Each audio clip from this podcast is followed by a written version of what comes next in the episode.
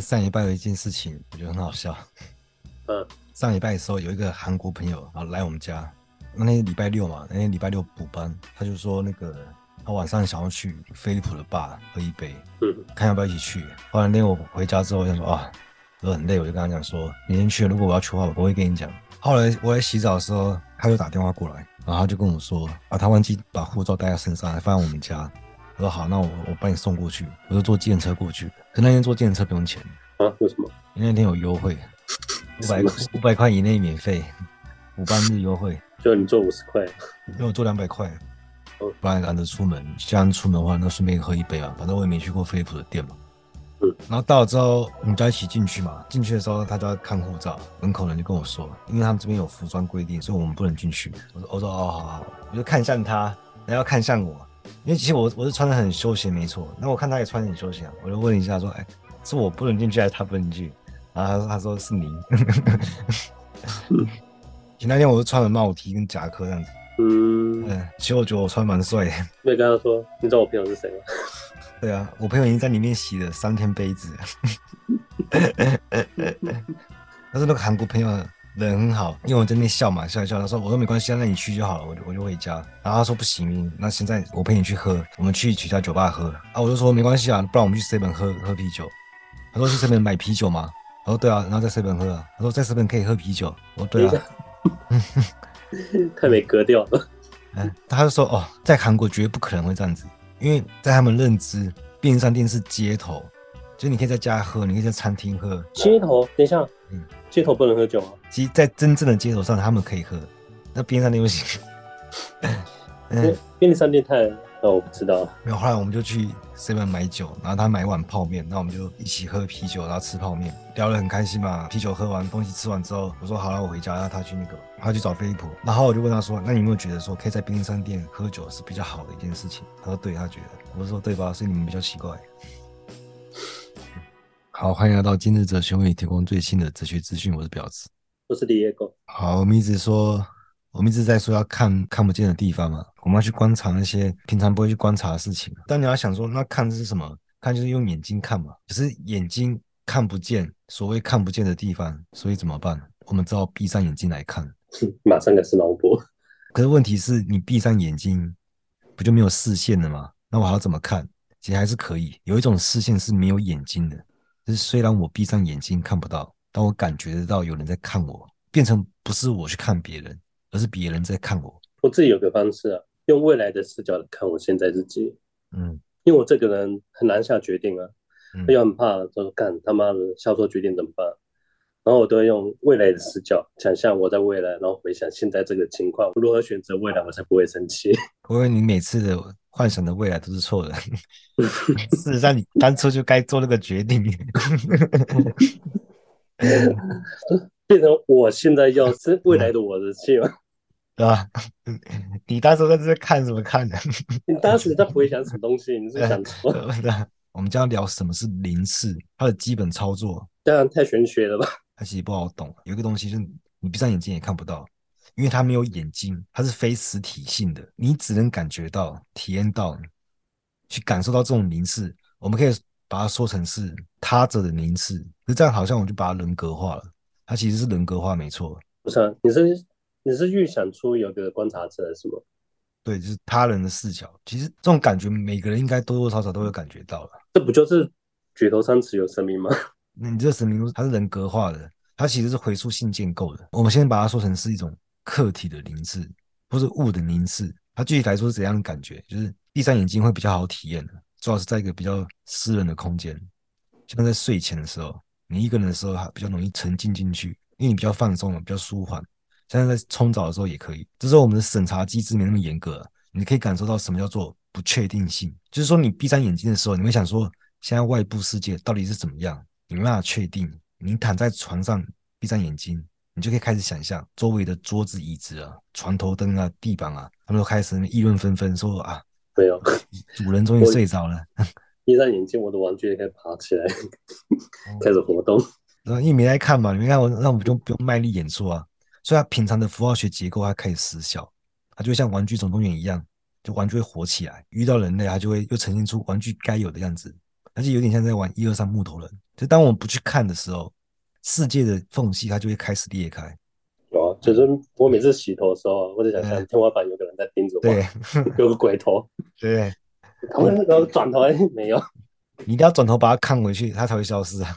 对，因为你一睁开眼，它就会缝回去，然后世界闭合起来。你像我小时候，我就喜欢靠墙睡，因为我知道闭上眼睛，我就感觉到有人在偷看我，但我又不想睁开眼睛，因为我小时候觉得睡觉的机制是你闭上眼睛就会开始计时，然后时间一到就会睡着。那你中途睁开眼睛就会重新计时，所以我一直不想睁开眼睛。不是我在偷看你，没有一个人睡觉的时候也是啊，也会感觉到，就是那种窥视的感觉会让人受不了。对啊，以前脚一定要缩在棉被里面，对吧？所以你感觉得到嘛？所以我还是会忍不住睁开眼睛看一下，因为我喜欢靠着墙睡，就是因为我睁开眼睛，我不用环顾四周，你全部都在我视线范围内嘛，我就觉得安心，我马上就获得确定性，因为世界瞬间就生成出来。就一如往常那样子，但你可以靠着墙睡觉，嗯，然后你的面前再摆一面镜子，你看太可怕了，我一睁开眼吓死我自己。那一睁开眼睛，你可以三百六十度全部掌握所有空间。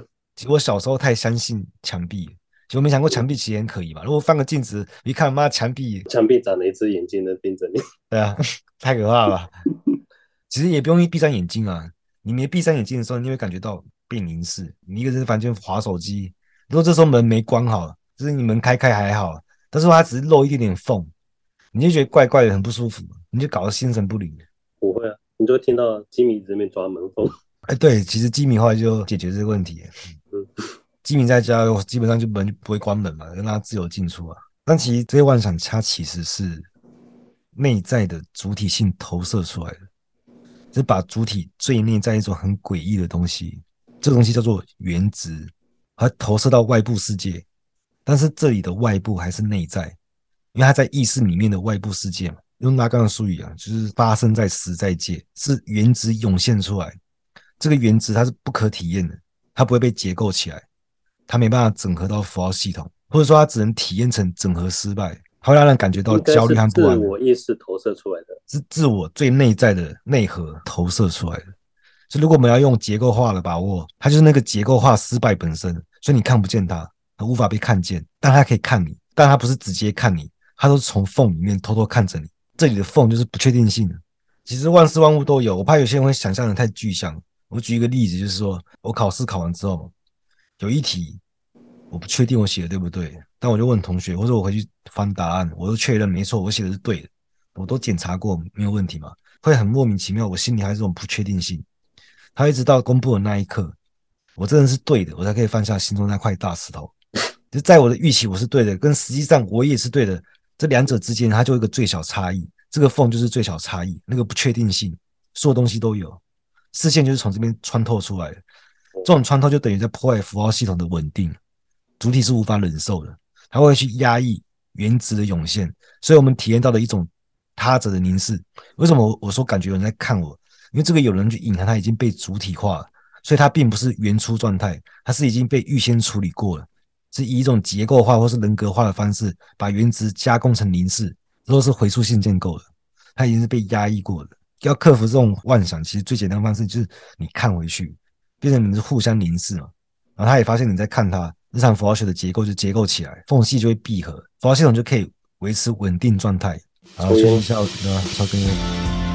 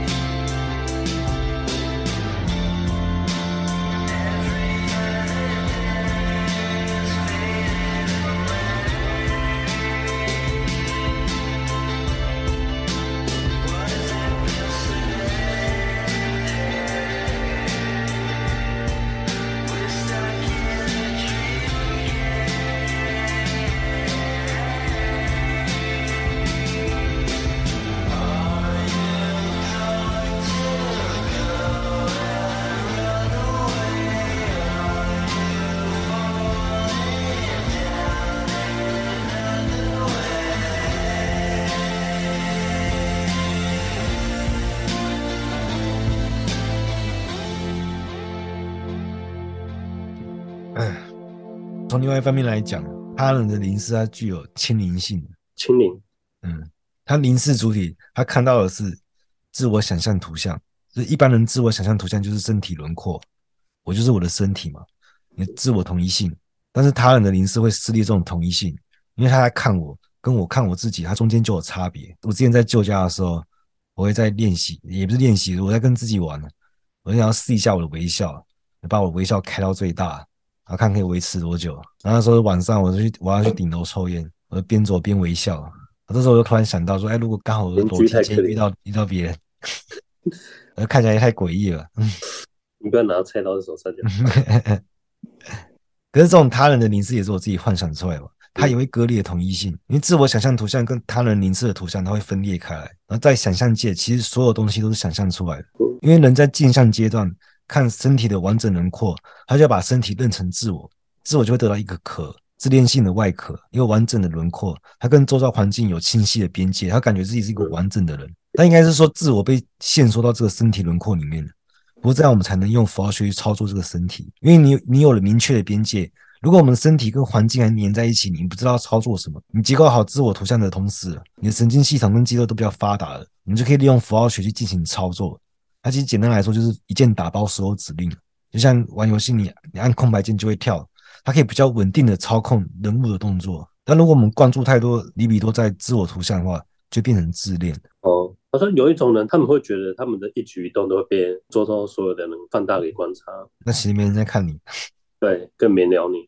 嗯，因为其实很多人知道自恋跟自卑是同一件事情，而且他的确，他就是同一件事情。因为自恋跟自卑，他都是为了要保护自己，是因为他没有安全感，它是一种防御机制。我们顺便把它的机制讲清楚。因为这种防御机制，是因为现在的社会不讲规则的人太普遍。你看，像我穿的很休闲，没错，但我朋友穿的很休闲，但她因为是女生，她可能长得漂亮，这种浪漫主义暴力，她不讲规则嘛，还有很强大的性优势，因为她破坏了服装规定。因为我长得很好看，为什么不能进去？她可以进去，我就没办法整合到这个象征秩序。所以我也想象我自己有个外壳，还像纸娃娃系统一样，我穿西装其实看起来也是人模人样嘛。我想象我自己的形象。符合什么身份地位，然后可以出入上流社会的圈子，觉得我有这个资格，我有这个能力啊，或者说我可以有这个能力，这都是自恋，还是对镜像的我投注利比多太多了？但是我现在我实现不了，是因为某些因素，例如说我现在只是没钱买而已，或者我现在太胖，我穿不下。等我瘦下来的时候，你就知道了，其实本来我也可以，不过某些因素无法实现，我这个能力被剥夺了，被剥夺的太惨的时候，他我已经一无所有了，他就是开始卖惨，就是不要再伤害我了，他把自己设定成一个受害者，为了保护自己，这就是自卑。所以自恋跟自卑是一体两面的，都是防御性的护盾。自恋无非就是防御力拉满，他能承受这些伤害，当被破防的时候，他就会开始卖惨求饶，这也是另外一种防御啊。我们就可以看到这种防御机制，它是来自于外在的影响生产出来的。所以自恋跟自卑并不是来自于内在，如果不是因为外部秩序的失衡，你不需要想象一个自我形象来平衡自己，因为不信任外部秩序，他用内在形象来维持一个意识结构的运行，但是他也会投射出去变成偶像崇拜。你在共同体内，你没办法用自我形象来维护秩序的时候，就会由这个外部偶像来担保秩序的平衡。这个偶像是什么都可以，不重要，像明星也可以，或者某个国家也可以，他只要能充当主人人质就可以。只有他来生产秩序，然后用这个名义来整治秩序。其实归根结底是你自己认同这套秩序，因为这套秩序对你有利啊。但是控制这个偶像这些背后的人，他就可以操控你的行动，其他最后就变成民粹化，他就变成法西斯主义啊。但是如果你没投射到偶像的话，自恋跟自卑也会走到极端，他会变成妄想症。因为自恋的人他觉得自己无所不能，他有能力去承受，这是全能幻想，他到最后变成像慕容复一样，他真的以为自己复兴大燕当皇帝啊。但是走向另外一头，也会觉得自己很弱小，一直被侵害，他会变成被害妄想症。他就是因为他的符号系统人格化能力太强，他把什么东西都设定成加害者，让自己成为被害者。他是那种会无时无刻被视线围绕的。然后这样子的话，他生活上的不如意啊、不顺遂啊，他就可以平衡回来了。因为我会这么惨，都是因为被迫害的。其实像我那个同事，摄影师啊，他这倾向蛮明显，就他同时自恋自卑。加偶像崇拜，加被害妄想症，他就有一个借口可以来面对生活，不然他不知道怎么活，而且也是牺牲某个部分，断尾求生，其实蛮可怜的。但我还是我还是不会怜悯啊，因为如果他的生活不是那么不如意的话，或者他有一点点权利，他会变得很可怕。他是受害者没错，但他是意识形态的受害者，所以怜怜悯对他不会有帮助啊，刚好符合他想要受害者的形象。那照这样看来，其实他注定要被牺牲的。其实如果是小孩子还有机会，因为我们刚刚有说过，这是外部施加的影响，他只能自己克服。其实这不难，因为他不用哲学也办得到。但是你要根本解决，还是要批判意识形态，他才不会再生产出这些牺牲品。然后另外一种操作也是可以克服自恋跟自卑的，他不是用自我形象来维持秩序，他是甩到更外面，用大哈子来维持秩序，他变成不是我自不自恋的问题。是老天爷爱不爱我，他就会想要以小博大来翻转人生。他只要赌赢了，就是上天眷顾嘛；但是赌输了，就是老天跟我作对，他运气不好的，这样也也不行。因为你克服了自恋自卑没错，但是你又产生其他问题，把责任推给时间。嗯，所以其实比较好的克服方式是你直接看破他。其实说穿了，他不过就是为了面子嘛。所谓的自恋就是我有能力嘛，我可以撑起我的形象；而自卑是我能力被剥夺了。我受到伤害，我受到屈辱了。当你在意的形象，岂不过就是面子问题？你只要意识到面子不重要，就不要跟他玩那个游戏了。其实我很小的时候就无意间听到大人们在讲话，我就听到一句话说：“我说谁不爱面子？大家都爱面子啊。”因为我小时候就很喜欢唱反调，然后那我就要当一个不爱面子的人。可是这样我就变成说是以不爱面子来当我的面子，其实也没办法克服。就是如果我那天去酒吧，如果我进得去的话，而且我不但进得去，还让我插队。然后我还跟里面人很熟，然后对我各种招待，然后让我在朋友面前很有面子，或者说我朋友都进得去，只有我进不去，我很没面子。那我就自己开间酒吧，然后我只招待那些进不去的人，这样只是变成另外一个小圈圈而已。然后我们整天就开始批判对方奢侈、铺张、浪费啊，然后开始让我们捡人家不要的客人。嗯，但是这样会变成我们我们开始在自己小圈圈里面开始比，那谁越朴素，谁就越有话语权。他一样是鄙视链了。它一样是论资排辈，它一样是男权结构，所以如果社会风气真的改变，也不过是一个小圈圈取代另外一个小圈圈而已。这就是我们现在看到美国新自由主义的问题了，他们在思想上没做好准备，就是跟随你的人，他随时会背叛你。他们其实也是要政治身份而已。你美国在思想史，他就像一个青少年一样，他很不成熟，然后他很年轻气盛，但是欧陆他比较像老年得志的老父亲，那些无力管教了。因为全怕少壮嘛，他也没办法，所以你要真的克服的话，你就直接，你就直接翻桌不认了。我不自恋，我也不自卑了，就是我不去算这个账了，就没有人欠我。你自我形象这个壳我就不要了，就所有东西一笔勾销。就后来我跟那个韩国朋友在 Seven 就聊到轮回这个事情，还是相信啊做好事来生会有福报嘛。你们拿棒子直接把他敲醒 一语惊醒大家好了。我说你有能力做好事，它本身就是福报。哎，他非常认同，他其实是不知道而已。他听到之后，他马上就认同。所以我一直觉得养育之恩是一个很奇怪的说法。然后我欠你什么一样？你养育我的时候，同时也享受到天伦之乐嘛。他当下就获利了结了。那我长大有能力照顾你，也不是为了要回报，是因为我现在有这个能力，我想要照顾你。没有谁亏欠谁啊。你还记得斯宾诺莎说，知识本身就是你的礼物啊，无知就是你的惩罚。我们就是不再去算计了。就我不会算说，我应该得到怎样的对待，然后谁欠我什么人情，这也跟牺牲奉献没有关系啊。就是我全部都不认的，因为你只有在付出的时候，没有感觉到自己在付出的时候，还是真正的付出，你才能真正觉得面子不重要。所以我，我我能不能去这酒吧，我无所谓啊，因为我不自恋，我也不自卑，我不想我的自我形象在这个鄙视链里面被评价。你要看到鄙视链里面那些人，其实也是互相折磨，里面的人没有人赢啊，这是一个没有赢家的游戏。因为表面上的赢家也是被这张皮束缚一辈子，而且里面都烂透了，你就不会想去玩这个游戏啊。要克服这个，其实有些成熟的人，他他其实他自己可以克服，他可能他经历过，他知道现实是怎样。或者发现一群衣冠禽兽而已嘛，你就不会想跟他们打交道，你就不会对这套秩序抱有幻想。因为里面的人是用不要脸来当脸的，像他们里面要开香槟，我忘了几瓶了，两万多块，然后就会有香槟阁楼把你拿出来，他可以这样挥霍这个钱。其实多半这些钱是肮脏的，然后他就会对我这种过这种踏实安分生活的人，所以我是不能接受的，我就觉得这很可耻，所以有些人就会看破这些，远离这个嘻哈的圈子。成熟人就很容易看破这一点，所以他不会有什么自恋或自卑的问题，他也不会病理化成妄想症。但小朋友就没有这个能力，因为他对现实不理解，他还会幻想。现在问题就很多人一直长不大。哦，我来这边不是都发现这边很多四五十岁的小学生吗？嗯。所以我还是要有解放的能力啊！其实我觉得这是我的工作，这是我的使命。就是我要创造新的秩序。我就觉得说，哎，你这个圈子那么脏，你放我进去，就像往马桶里面丢那个清洁球一样。我是可以注入新生命进去的。你只是想来破坏规矩。我想让他们来沾沾我的仙气。不过我目前看起来就是还没还没准备好被解放嘛。结果我觉得没关系，它本来就不是我主要任务啊。结果是觉得很很好笑而已啊。现在还有这种事情。好，我把自恋跟自卑的机制讲清楚。我们说回去结构好自我图像之后，我们会用一样的方式去结构外部图像。然后这边会发生一个短路，因为自我图像跟外部图像它是平行关系，它们都是想象出来的，它们都有完整的轮廓。我们是把非镜像的自我等于镜像的我来获得自我同一性嘛？但镜像的我跟外部世界的物是平行关系，因为我自己是看不到自己嘛，我只能看到局部的自己，没办法看到一个完整的轮廓。我只能透过镜像来看自己，然后反而会觉得说，镜像的我更真实，它更像我，就会觉得说，镜子里的世界是真的，镜子外反而是假的。但是因为我有自我同一性嘛，镜子里的我跟外面的我，谁是真的，谁是假的，其实没差，反正都是我。但是镜子里的物，它就变得很诡异，因为我们知道镜子外的物才是真实的，可是照刚刚的逻辑来讲说，镜子里还是更真实，他们没有同一性，他们不需要透过镜像来自我确证。这样就会扰乱结构的稳定，就出现分裂，它就会分裂到镜子里面去。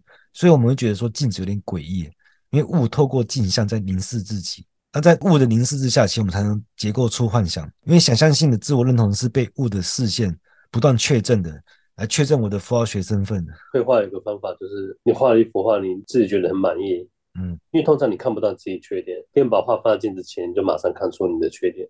嗯，你看，像我够不够格进这个吧？你要记得我们前面讲的说，所谓的外部也是我们自己意识内嘛，是我们主体性投射出去的，是因为主体忍受不了原子，我们才建构出外部世界。不然，其实我们只需要活在自己的世界就好了。但是我们用鲜艳想象力去布置好外部世界，它这样才可以逃离原子。但是外部世界永远是不完备的，所以我们在裂缝中会感觉到凝视，感觉那么不舒服。我们就把这种感觉人格化。而且会想说，到底在看什么东西？我们就会想要找个理由说，他这样看一定是有快感，窥视我他就有快感。我感觉整个符号系统大哈子在凝视我，这就可以解释说，为什么我们看到完美贴合的影片就会有快感？因为缝隙被完美填满了，可见的缝隙消失了，就代表不可见的缝隙存在。大哈子凝视就存在在这个缝隙之中，我就会感觉到说，我跟大哈子的视线重叠了，我就偷走大哈子的快感。这种快感是淫荡的，站在他人凝视的视角，他也会有安全感。就为什么男性会崇拜女体？他不光是凝视女体，他是要成为女体的凝视者。因为被凝视的自我同一性会分裂，但是你站在他人的视角，就会感觉到安全。就很多人说男生喜欢胸部是本能，其实我最讨厌什么是本能这种说法。我们又来分析一下女体的美学结构，为什么胸部会成为欲望的对象？因为一开始我不知道我的欲望是什么嘛，所以我会用眼睛在寻找。然后我看到女体，我会发现女体上面有一对眼睛。然后女体的眼睛就回过头凝视了自己，然后性欲的答案就会指向我的眼睛，会把男人的眼睛当成身体性欲望的答案，把男性欲望这里的欲望其实求知欲，把它当成欲望的答案，它就是一种自我确证的过程。一开始我不知道我身体欲望答案是什么，那我看到女体有有一双眼睛，那这双眼睛凝视我的眼睛，我的身体欲望就是眼睛的窥视欲啊，就是我男性目光的满足，我的目光本身就是身体欲望，所以男性性欲很大一部分是在于观赏性。你的眼睛要看到东西，就是你所欲望的东西。本来是女体的眼睛在看男性的眼睛，它翻转一下变成男人的眼睛在看女体的眼睛，女体的眼睛就变成欲望的对象了。因为男人的眼睛他就知道答案了，我正在看女体，然后这个部分就变成欲望的答案，变成可欲望的载体了。这时候女体眼睛就要固定成审美结构，所以男人看到胸部就会引起性欲。其实就是说，这女体眼睛它本来是在跟你说答案是什么，结果你把它当成答案本身，这就是为什么男生会喜欢胸部的原因了了。讲的话太复杂，我觉得应该很更简单一点，就是日本人。啊，我今天聊到这，嗯，拜。